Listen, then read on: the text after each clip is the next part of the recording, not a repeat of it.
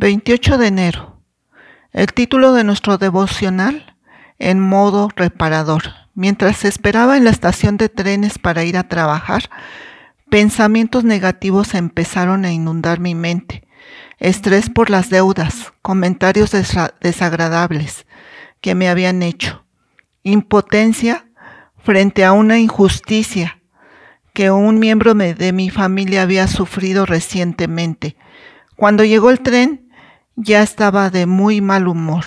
Mientras viajaba, me vino a la mente otro pensamiento, escribirle a Dios una nota, contándole mi tristeza.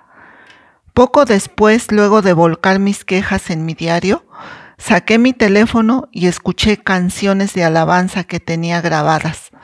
Antes de que me diera cuenta, mi mal humor había cambiado por completo. No tenía idea de que estaba siguiendo un patrón establecido por el escritor del Salmo 94. Primero el salmista expresó sus quejas. Engrandécete, oh juez de la tierra, da el pago a los soberbios. ¿Y quién se levantará por mí contra los malignos? ¿Quién estará por mí contra los que hacen inequidad?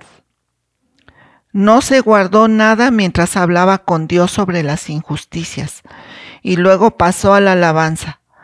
Mas el Señor me ha sido un refugio y mi Dios por roca de mi fortaleza.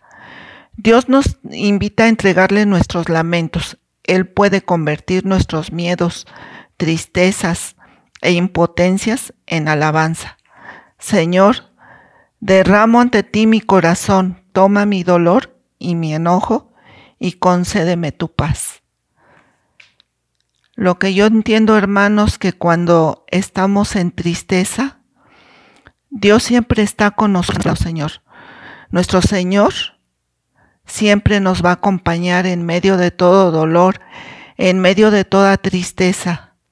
Y hago esta oración Padre mío, por todos aquellos que están sufriendo una tristeza, bendito Dios, ponles en su corazón esa alegría y cantemos alabanzas en tu honor, Señor, porque por medio de las alabanzas nuestras tristezas quedan atrás.